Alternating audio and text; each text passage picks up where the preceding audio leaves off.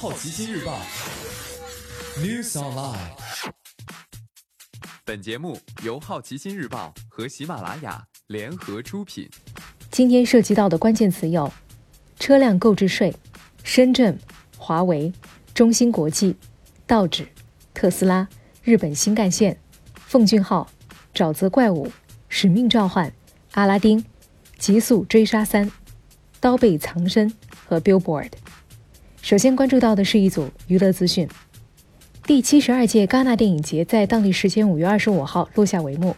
韩国导演奉俊昊凭借《寄生虫》摘得金棕榈，这也是戛纳历史上韩国电影首次问鼎最高荣誉。《寄生虫》通过发生在地位悬殊的两个家庭身上的故事，折射了包括阶级分化在内的一系列现实议题。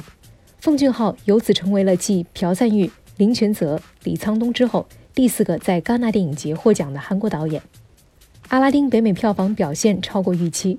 在北美的这个小长假中，《阿拉丁》截至当地时间周天晚上累计票房达到八千六百一十万美元，四天总计有望超过一亿美元。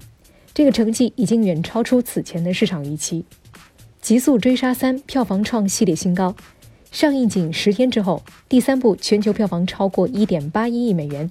已经超过第二部的1.71和首部的8870万。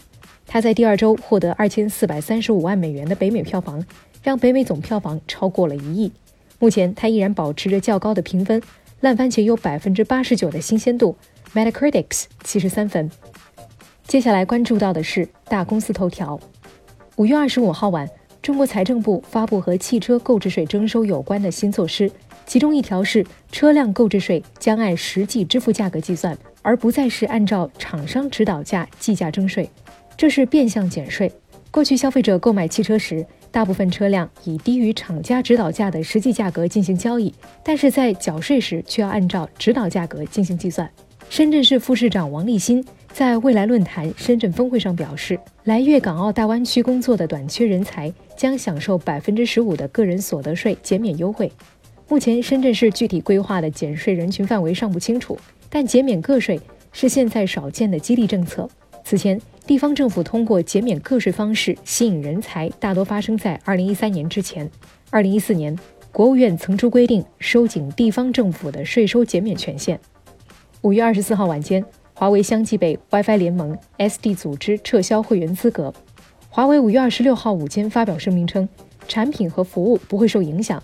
并指责个别组织违背透明、公开、公正、无歧视原则。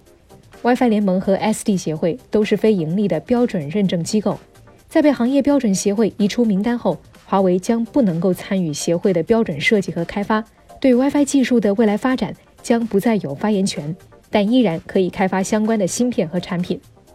今年你不能错过的其他新闻还包括：中芯国际主动申请从纽交所退市。日本新干线最高时速三百六十公里行驶试验成功。今年前六个月，特斯拉已经融资超过十亿美元。徐浩峰执导的《刀背藏身》内地定档七月十九号。温子仁担任监制的 DC 剧集《沼泽怪物》发布新预告。今年的《使命召唤》定名为《现代战争》。Lil Nas X 的《Old Town Road》连续第七周问鼎 Billboard 单曲榜。以上就是今天好奇心日报 News Online 的全部内容，也欢迎你把刚才的收获告诉周围的朋友。